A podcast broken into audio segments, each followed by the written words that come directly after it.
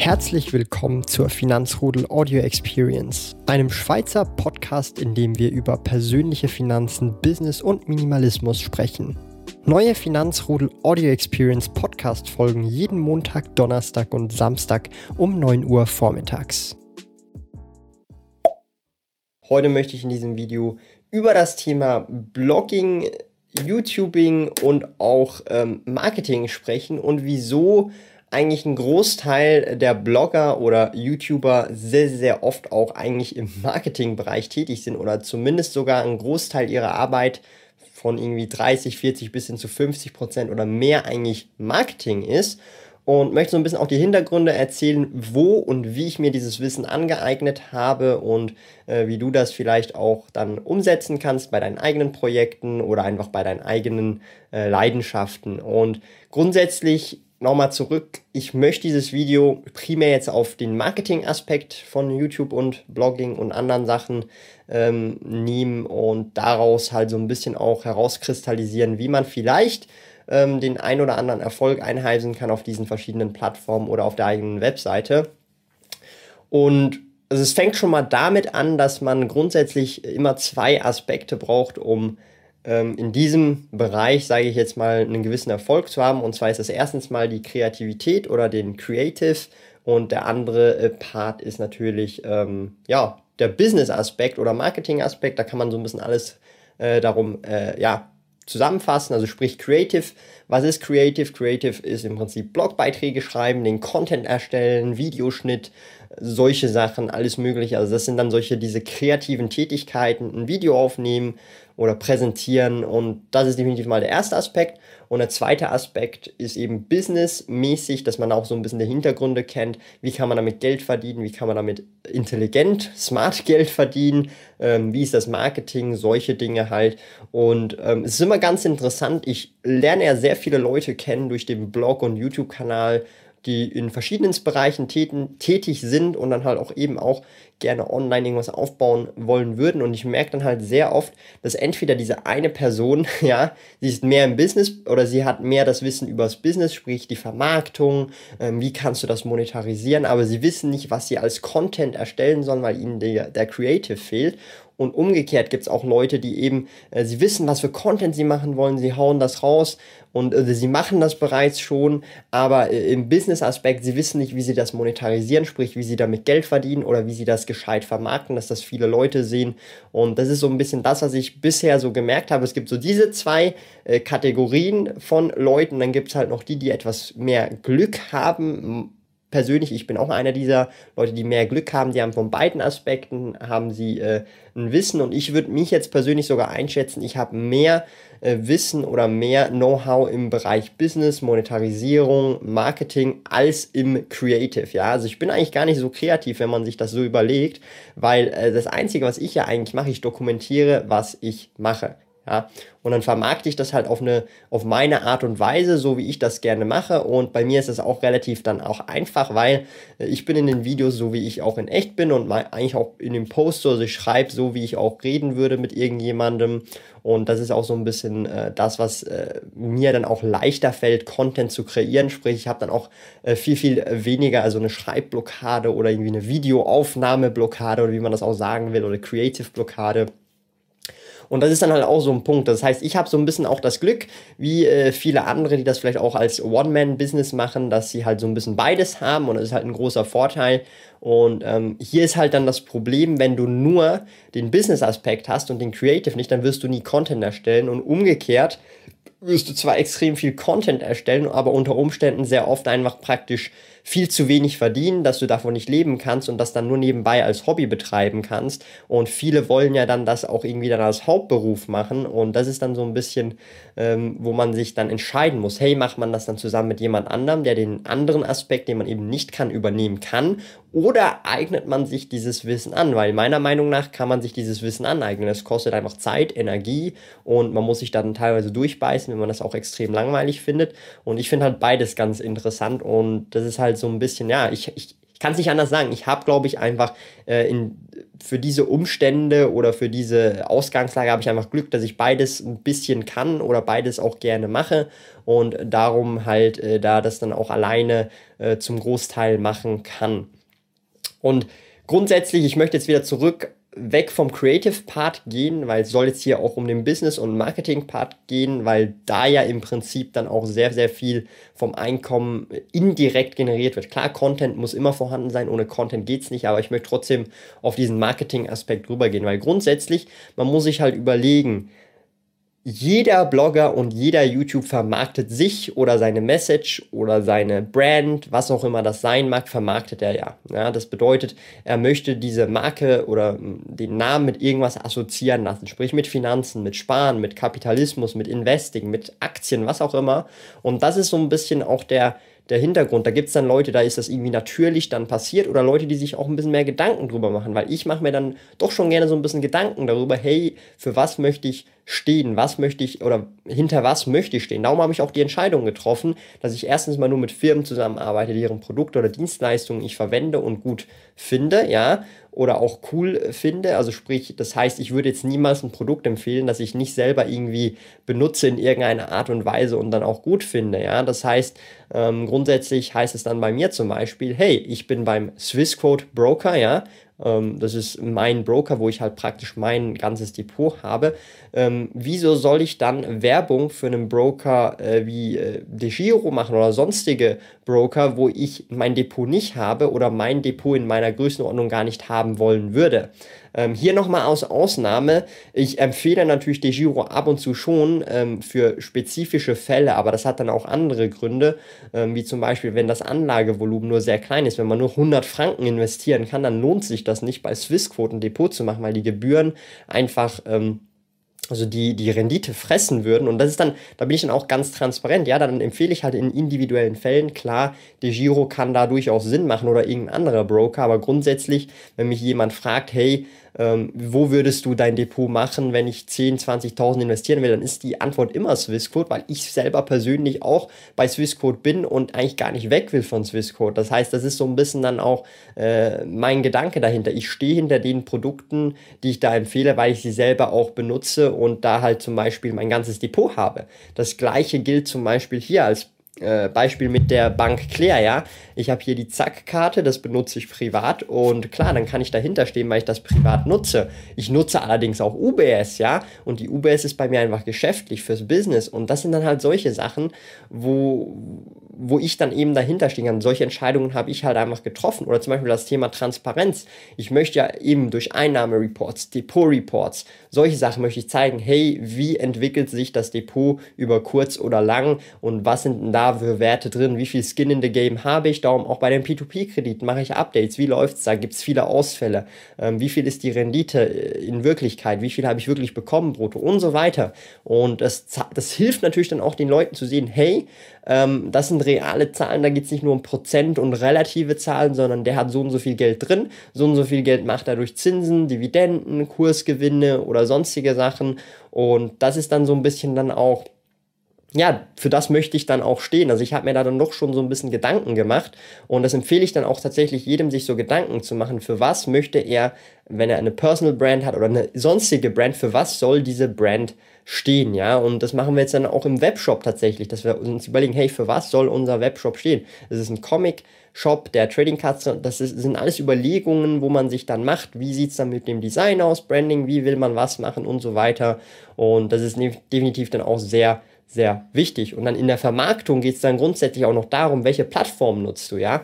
Und wie nutzt du diese Plattform? Sprich äh, YouTube, der Blog, Instagram, Facebook, Facebook-Gruppen, ja, Twitter, LinkedIn und so weiter. Es gibt alles Mögliche und da muss man halt auch so ein bisschen erkennen, hey, wie nutzt man welche Plattform für was, wie kommt man am besten an die Leute. Das ist dann auch nicht unbedingt nur der Creative Part, sondern auch, wie setzt man oder gleist man gewissen Content auf oder was, was muss in einem Thumbnail drin sein für ein YouTube-Video und so weiter. Und dann auch äh, zum Beispiel, wieso auf Instagram äh, Videos nur mit Untertitel, ja. Und solche Sachen, das sind halt wirklich viele Aspekte, die man mit der Zeit dazu lernt und immer dann auch merkt, hey, das ist eigentlich ganz klar, das ist ist so und dann brennt sich das ins Hirn ein, dass das halt mal so ist für eine Zeit, bis es sich dann mal wieder ändert, weil irgendwas passiert oder ein neues App rauskommt oder sonst irgendwas. Und da muss man halt auch auf Trab bleiben. Und da ist halt wirklich auch wichtig, dass man so ein bisschen dahinter geht mit dem Marketing oder auch sich die Analytics anschaut. Also ich kenne einige Leute, die kennen ihre Analytics nicht in- und auswendig. Ja, ich kenne sie auch nicht in- und auswendig, aber ähm, ich kenne immer Daumen, Mapi, kenne ich so ein bisschen äh, meine Werte, wie viel Klicks habe ich, wie viele Wiedergabezeit, wie viel, also wie viel verdiene ich im Moment durch äh, AdSense und so weiter. Also ich kenne diese Eckpunkte ähm, relativ auswendig, äh, Daumen mal Pi, ja, also nicht die exakten Zahlen, aber so ungefähr die Größenordnung. Und das bedeutet eigentlich für mich, ich kann aufgrund dieser Daten, kann ich auch so ein bisschen schauen, hey, äh, wohin geht's? Und direkt auch aus dem, äh, ja, aus dem Kopf aus, ja, und dann weiß ich dann auch, okay, hey, ähm, das hat nicht so gut funktioniert, das funktioniert besser und so weiter. Das weiß ich dann automatisch, weil ich einfach so ein bisschen Ausschau halte auf äh, diese Eckdaten und Eckpunkte, zum Beispiel in den YouTube Analytics. Und das rate ich dann auch jedem, sich so ein bisschen auch mal das Analytische anzueignen. Mir macht zum Beispiel Spaß. Es gibt viele Leute, die interessiert das tatsächlich gar nicht oder finden das stinklangweilig, aber mir macht das halt ultra Spaß und das ist auch wieder so eine Glück, Glückssache. Ich meine, wie, wie viel Glück muss man haben, dass das Thema Finanzen, Aktien, Investments, Finanzbildung und alles richtig Spaß macht und man das praktisch als Hobby sieht. Ja, wie viel verdammt nochmal Glück muss man haben, ja? Nimmt man 100 Leute hier in Zürich auf der Straße, ähm, dann wirst du wahrscheinlich einen finden mit Glück, ja? Und das sind dann solche Sachen, wo ich mir dann denke, hey, ich hatte ultra Glück irgendwie durch die Umstände, durch, äh, oder wie ich das so erfahren habe, äh, dass mir einfach dieses Thema Spaß macht und das ist halt einfach, ja, Glück, anders kann ich es nicht nennen.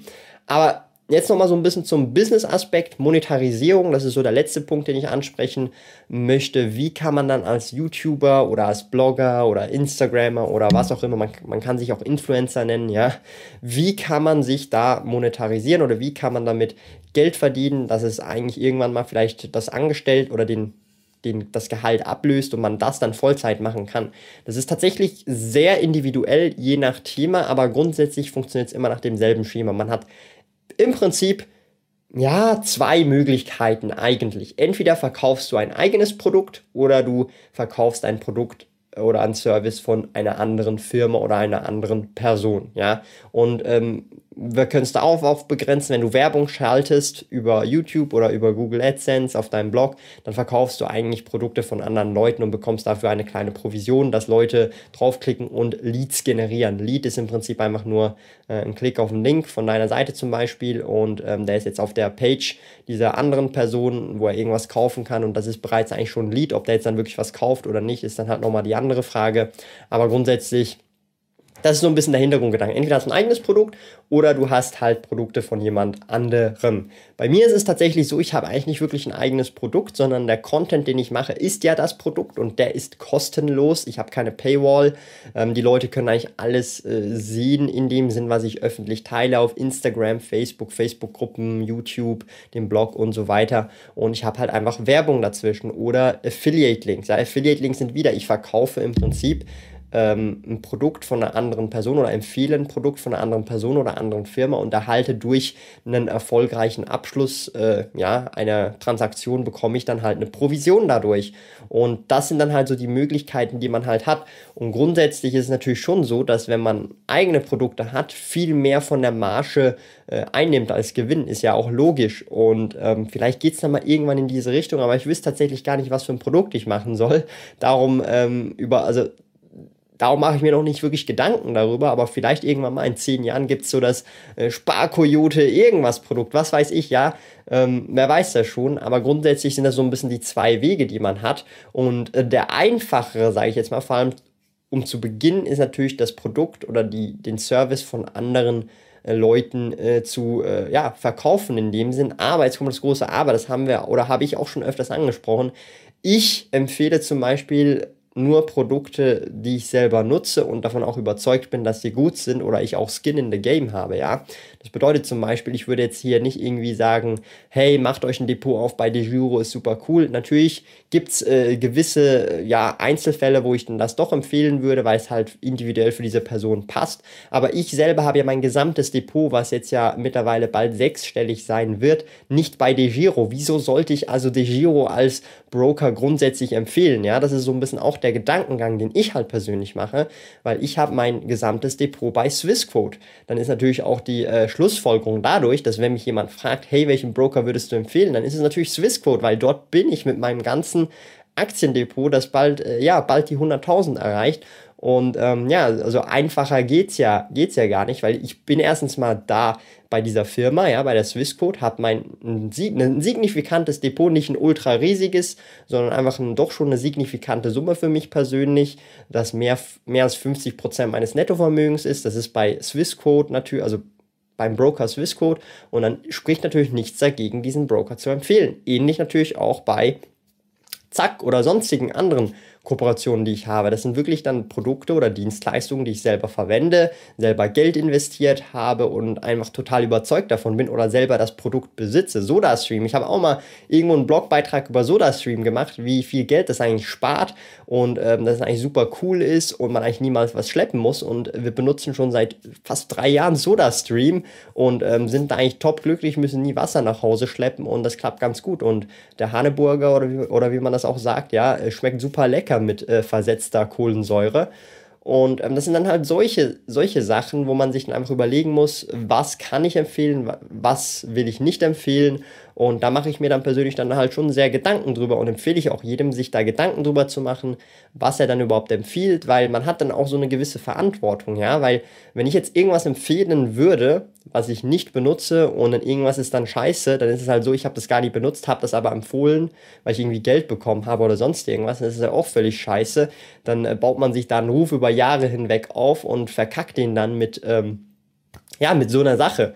Ähm, hingegen aber, ja, und das kann durchaus passieren, wenn man irgendwie selber irgendwo investiert ist und Skin in the Game hat und dann irgendwas passiert und das aber empfohlen hat, dann ist man ja auch im selben Boot ähm, wie die, denen, denen, denen man das halt empfohlen hat. Natürlich kann man sagen, du hast die Due Diligence schlecht gemacht und so weiter. Aber grundsätzlich ist es ja dann auch so, es kann irgendwas irgendwie auch mal passieren. Das hat man auch schon ähm, bei verschiedenen YouTubern, Bloggern und so weiter gesehen. Und darum versuche ich da auch eben ganz transparent zu sein, dass die Leute sehen, hey, da und da bin ich investiert, das und das mache ich.